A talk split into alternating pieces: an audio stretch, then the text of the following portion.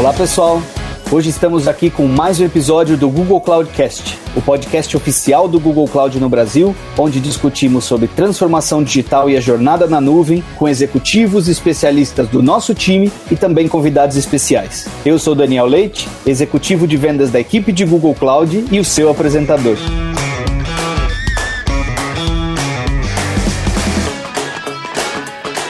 Hoje vamos receber o Vinícius Caridá, que é engenheiro da computação, mestre e doutor em computação e inteligência artificial. Atualmente ele trabalha como gerente de plataformas digitais, dados e inteligência artificial no Itaú que é o maior banco privado do Hemisfério Sul, é professor de MBA de Machine Learning e Dados na FIAP e ainda encontra um tempo para conversar com a gente e participar da comunidade de desenvolvedores como Google Developer Expert em Machine Learning. Olha que bonito, que currículo invejável também. É, é um currículo, como eu comentei, de respeito, com mais de 10 anos de experiência em tecnologia, inteligência artificial e 6 anos de experiência em docência. Hoje ele está aqui com a gente para falar sobre inteligência artificial, sobre machine learning e como é possível extrair o máximo de valor do uso dessas soluções, dessas tecnologias para benefício das empresas e nosso no dia a dia. Fala Vinícius, tudo bem com você?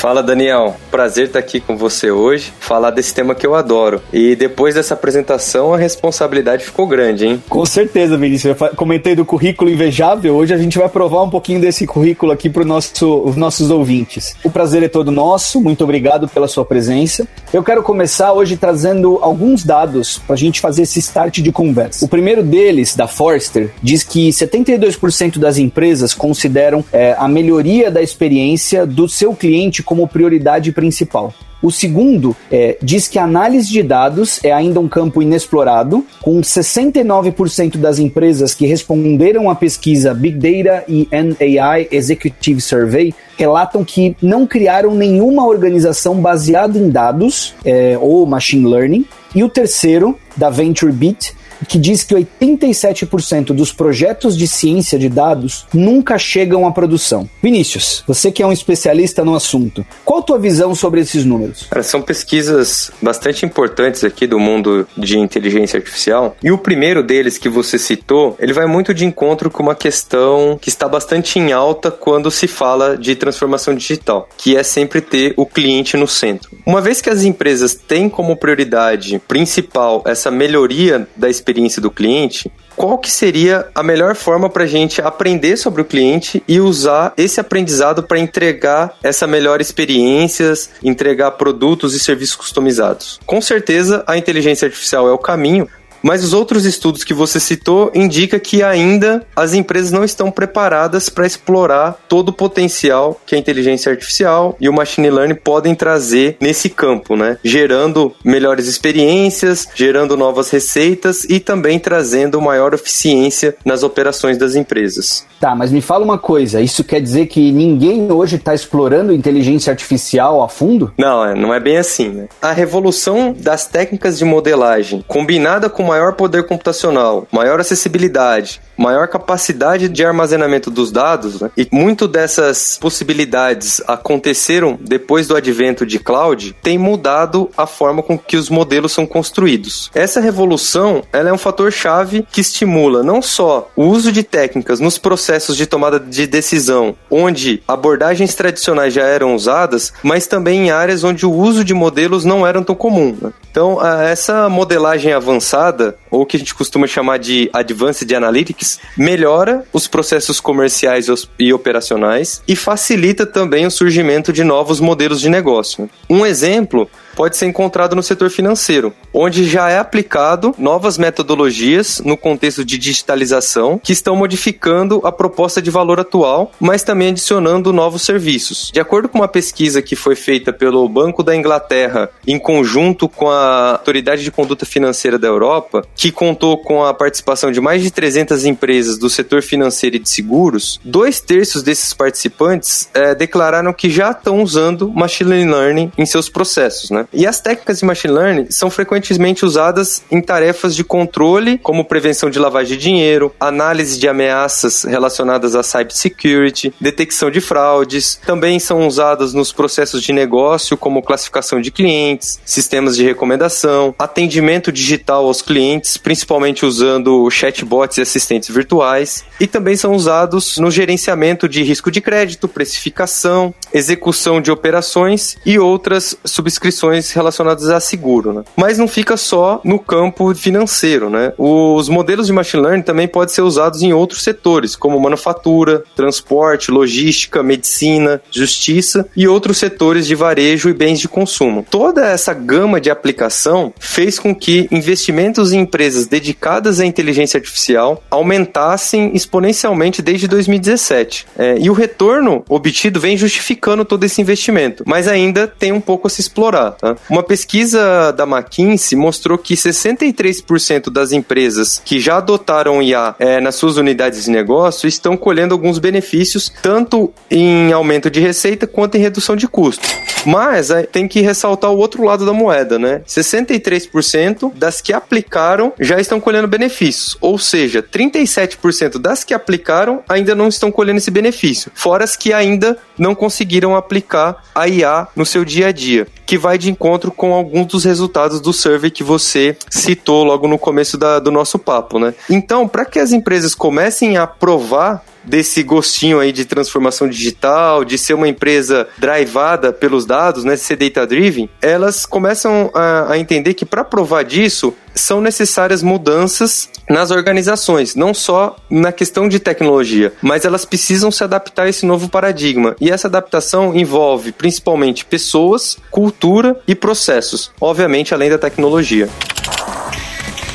Não, legal, Vinícius. E nós tivemos um episódio que, que comentou esses pilares que você ressaltou agora: pessoas, cultura, processos e tecnologia, claro que de forma mais ampla, mas é legal que mostra o envolvimento desses pilares que você citou com uma visão compartilhada de mercado para uso de tecnologia. Né? A gente está sempre aqui dizendo que é possível reduzir custos de diversas formas, mas aqui no Google Cloudcast eu quero trazer exemplos mais reais e mais tangíveis para a gente ajudar o pessoal a visualizar o que a gente está dizendo, né? o que estamos dizendo de todos os assuntos. Você tem um exemplo mais concreto de como a inteligência artificial e machine learning pode ser usado para reduzir custos? Perfeito, com certeza. Vamos então tentar balizar todo esse conceito, né? Sair um pouco da parte etérea e trazer mais para o mundo real. Né? Pensando numa empresa, por exemplo, que oferece um serviço de cartão de crédito digital. Tá? Nesse exemplo hipotético, o cliente ele vai entrar num aplicativo e tem que fazer o seu cadastro para ter acesso a esse cartão de crédito, certo? No momento que o cliente faz seu cadastro, pensando num processo básico, o cliente ele tem que, por exemplo, enviar fotos dos documentos, né, do RG, CPF, tem que enviar foto do comprovante de residência, tirar uma selfie para comprovar que aquele documento é realmente dele, né, e assim por diante. Então, uma vez que a empresa recebe esses dados de cadastro, existe um fluxo de de validação desse cadastro, onde tem que se verificar se as informações que foram preenchidas no cadastro batem com as informações que estão no documento, por exemplo, se o nome está correto, se o endereço está de acordo com o comprovante e assim por diante. Para realizar essa análise, né, fazer a confirmação dessas informações e saber se tudo tá, tá batendo direitinho, dá para fazer isso de uma forma automática? Então, por exemplo, foi enviada a foto de um documento. Portanto, essa foto, né, falando mais tecnicamente, ela é uma imagem. Então, nesse caso, a gente precisa, se eu quiser automatizar o processo, primeiro identificar cada campo dessa imagem. Então, identificar que naquela imagem é um RG, por exemplo, qual parte daquele RG é a foto do cliente, qual parte daquele RG é o nome dele, qual parte daquele RG é o nome da mãe dele, por exemplo. E como isso é uma imagem, eu preciso, depois de identificado cada campo, extrair essas informações, né? Então, por exemplo, uma vez que eu identifiquei onde está o nome da mãe, eu tenho que extrair essa informação, converter ela para texto e depois de convertido para texto, fazer uma comparação para ver se esse texto extraído do documento é igual ao texto preenchido no formulário. Então, para cada fase desse processo, pode ser usada uma técnica de inteligência artificial diferente. Existem também outras necessidades nesse processo, como por exemplo verificar uma fraude. Então pode acontecer de que a imagem que, que foi enviada não é de um documento original. Ela pode ter sido tirada uma foto de uma tela de um computador computador, né? No mesmo contexto, pede-se uma selfie nesse momento de cadastro para verificar se aquela pessoa é a pessoa do documento. Mas pode ter acontecido algum caso de fraude é, onde foi furtado o documento de uma pessoa. Para tentar burlar esse cadastro, tira-se uma foto de uma rede social do dono daquele documento, né? Para tentar burlar. Então, ter essa, essa avaliação de fraude também é bastante importante. Então, pensando nesse processo que é relativamente simples e é um processo comum para qualquer empresa que vai fazer um cadastro de cliente mais robusto, é, se ele for feito em sua totalidade de forma manual, envolve uma força-tarefa bastante grande para realizar todas essas análises que eu comentei, né? E quando a gente combina IA, a inteligência artificial, com a automação, a gente pode fazer com que esse processo seja mais eficiente, ou seja, mais rápido e mais barato para a empresa, mas também entrega uma experiência melhor para o cliente. Imagina você como cliente, acabou de fazer o cadastro e já vem uma confirmação que seu cadastro está tudo ok e você já pode começar a usar aquele serviço, do que ter que esperar dois ou três dias para acontecer toda aquela validação. Então, esse, essa experiência é muito valiosa para o cliente. Tá? Contudo, para que tudo isso aconteça, a gente tem que ter os sistemas de IA desenvolvidos, temos que ter eles integrados com outros sistemas e, obviamente, ter isso em produção. E esse é um dos exemplos de aplicação de IA que pode ser aplicada no negócio para tornar ele mais eficiente, né? Tornando assim os processos e as operações dos negócios mais eficientes. E isso é super importante para os negócios, porque é, com isso as empresas ficam mais competitivas e também fornecem produtos e serviços mais atraentes para os seus consumidores, né? Porém, é importante citar, e aqui apoiado em alguns benchmarks, que as empresas que estão tendo mais resultado com a inteligência artificial, por mais que o exemplo que eu destaquei aqui está muito mais voltado em redução de custo, mas também experiência do cliente, mas as empresas que hoje estão conseguindo mais resultado são aquelas que têm um foco maior em aumentar suas receitas e um foco maior no cliente e o foco em incluir as pessoas nesse processo, que é o que a gente chama do human in the loop, do inglês, né? O humano no processo. Por quê? Como nós citamos anteriormente, esses pilares importantes, né? Pessoas, processos e tecnologia, de maneira geral, a gente quantifica do esforço total para colocar esses sistemas em produção a favor do cliente, 10% do esforço está relacionado a codificar os algoritmos, por mais que a IA é complexa. 20% está relacionado a criar toda a tecnologia do entorno torno desses algoritmos para fazer essas integrações citadas. E 70%, ou seja, a maior parte, está intimamente ligada a combinar inteligência artificial com as pessoas e os processos, para aí sim maximizar os resultados. Legal, realmente o exemplo que você citou é bem parte do nosso dia a dia, né? Faz parte do processo uh, aí do mundo financeiro, mas parte de um processo que é complexo, mas pode se tornar até mais ágil dentro das empresas, né? Me fala uma coisa, como que você acha que as empresas, pensando em tudo isso que você comentou, como que elas podem usufruir desses benefícios da inteligência artificial para atender melhor seus clientes, para desenvolver melhor as suas soluções? É, aqui eu volto, né? Como na, em algumas das citações que você colocou no início do nosso papo sobre a necessidade das empresas explorarem melhor o uso da inteligência artificial. Isso ainda não está acontecendo na sua plenitude. Por quê? Porque existe sim a necessidade de uma estrutura robusta para alavancar os negócios com tecnologia e inteligência artificial. Mas, por outro lado, existem ferramentas que podem ajudar nesse processo. O Google Cloud mesmo é um exemplo de um conjunto bastante robusto de ferramenta que pode ajudar com que esse processo ele seja mais suave e vá crescendo ao longo do tempo. Obviamente, a empresa precisa ter uma estratégia de médio e longo prazo, mas isso não quer dizer que a gente não possa colher resultados no curto prazo. E aí, por isso que eu sempre elenco algumas possibilidades, né? Olhando de maneira bem alto nível, eu elenco três degraus de maturidade no uso de IA. O primeiro deles é no consumo de APIs, né, APIs já construídas. O segundo degrau de maturidade seria o uso de alto machine learning, né, o alto ML, que nós chamamos, e o terceiro é a criação de modelos 100% customizados. Quando a gente entra nessa na primeira possibilidade, que é o, o, consumo de APIs, como que isso acontece, né? O consumo de APIs, ele se dá quando a empresa que está nesse processo de transformação digital, ele pode usar um serviço pronto, né? um serviço que já está disponível, como por exemplo as APIs do Google Cloud de visão computacional, de processamento de linguagem natural, entre outras, onde esses modelos, eles são criados pelo time de AI do Google e treinado com dados do Google. E eles ficam disponíveis para serem consumidos de forma bastante simples. Então, nesse caso, não é necessário toda uma infraestrutura robusta para iniciar é, o uso desses modelos em produção. Então, vamos voltar naquele primeiro, no exemplo que a gente falou, né, de cadastro. O Google tem uma API que chama Vision API, né, uma API de visão computacional, que detecta e extrai textos de imagem. Esse serviço, ele está dentro dessa API do Google de visão computacional e ele oferece uma função que a gente chama de reconhecimento óptico de caracteres, ou o famoso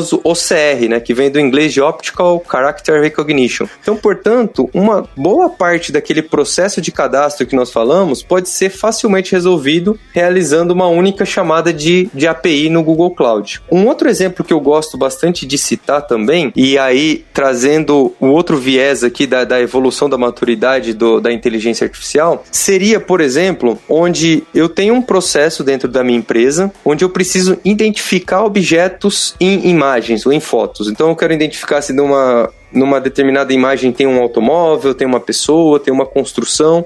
Isso como a gente falou agora há pouco, pode ser resolvido com uma chamada de API na, na API de visão computacional do Google Cloud. Atenderia tranquilamente. Mas vamos pensar que em um outro processo de uma outra empresa, eles não querem só identificar se numa imagem existe uma construção. Por exemplo, ah, tem um prédio aqui, tem uma casa, etc. Ele precisa identificar também o tipo arquitetônico daquela construção. Pô, aqui tem um prédio e a construção desse prédio é uma construção moderna. Aqui tem uma casa e essa casa tem o, o tipo arquitetônico dela é vitoriano e assim por diante. Para esse caso específico não existe uma API pronta, porque é um problema muito específico do negócio. E aí para casos assim, aí vem a necessidade de subir um degrau na maturidade do uso de inteligência artificial. E aí a gente pode começar a incluir a ideia do auto ML, né, do auto machine learning, para resolver esse tipo de problema.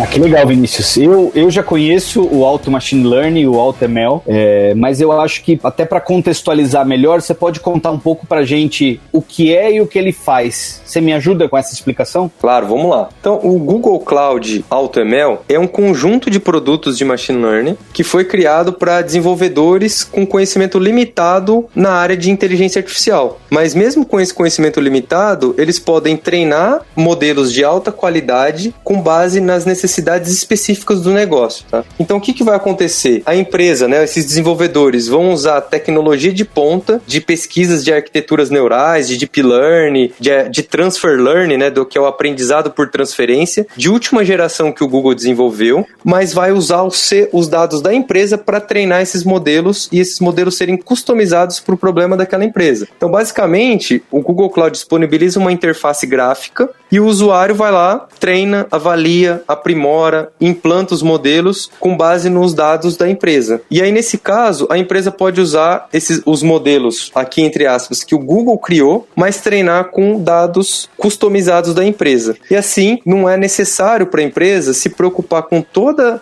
a complexidade técnica de construir um modelo do zero e mais mesmo assim ter a possibilidade de criar um modelo personalizado e de alta performance para o seu negócio. Então, como o AutoML ele é totalmente integrado com outros serviços do Google Cloud, uma vez treinado o modelo customizado, fica super simples fazer o deploy e gerenciar toda a infraestrutura que vai suportar o uso desse modelo. Ótimo, obrigado pela explicação. Enquanto você falava, eu me lembrei, quando a gente sempre comenta com clientes sobre AutoML, uma dúvida que eles têm, que é o famoso lock-in. Fazendo isso, utilizando o AutoML, eu fico preso à plataforma de Google Cloud? Eu podia dizer que não, mas eu sou uma pessoa do Google falando em nome do Google. Então, eu, eu queria saber de vocês, desenvolvedores, vocês estão muito mais plugados na comunidade. Como vocês enxergam isso? Cara, ótima pergunta, é uma pergunta realmente recorrente. E a resposta simples é não. Realmente o Google não prende, não tem esse lock-in. Esse é um ponto bastante importante porque nós da comunidade valorizamos muito essa troca de conhecimento, troca de experiência, ferramentas que são de código aberto, né?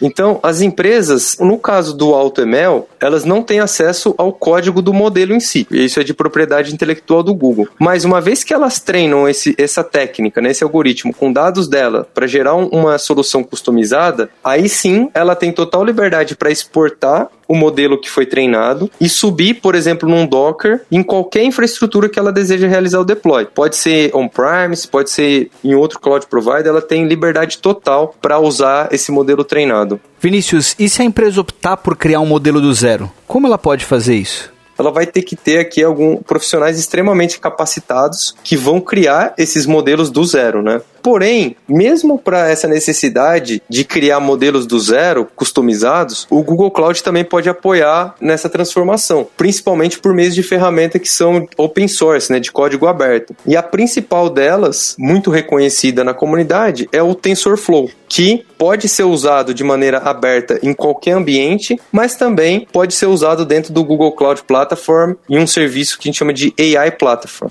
O TensorFlow, ele é uma plataforma, né, como eu citei, 100% de código aberto para machine learning e tem um ecossistema bastante abrangente e flexível de ferramentas, bibliotecas, recursos da própria comunidade que permite desde pesquisadores, né, que a gente chama aqui os pesquisadores que estão criando os modelos que são estado da arte em machine learning, mas também desenvolvedores a criar e implantar aplicativos com machine learning em qualquer ambiente de infraestrutura, né? Então essa ferramenta ela é muito importante, ela dá uma flexibilidade muito grande para a criação de modelos bastante complexos de deep learning, facilita muito e é muito usada pela comunidade. E além disso, além da ferramenta em si, o TensorFlow, esse framework, é, para experimentações, quero experimentar o um modelo, é, eu quero testar para ver como que tá antes de realmente seguir por um fluxo de implantação. O Google também disponibiliza uma infraestrutura que é 100% gratuita para experimentação de modelos, que é o Colab. E além do Colab e do TensorFlow, que são duas ferramentas fantásticas, 100% gratuitas e open source no caso do TensorFlow, existe também outras ferramentas que apoiam não só no desenvolvimento, mas também as empresas a colocar os seus modelos customizados em produção. Uma delas é o Kubeflow e a outra é o TensorFlow estendido, o TensorFlow Extended, que a sigla é o TFX, né? Esses dois conjuntos de ferramentas ferramenta ajudam a criar soluções bastante desacopladas e, mais uma vez, linka naquele ponto que você citou, Daniel, que não cria lock-in nas empresas. Elas podem colocar as soluções delas em qualquer infraestrutura que elas queiram.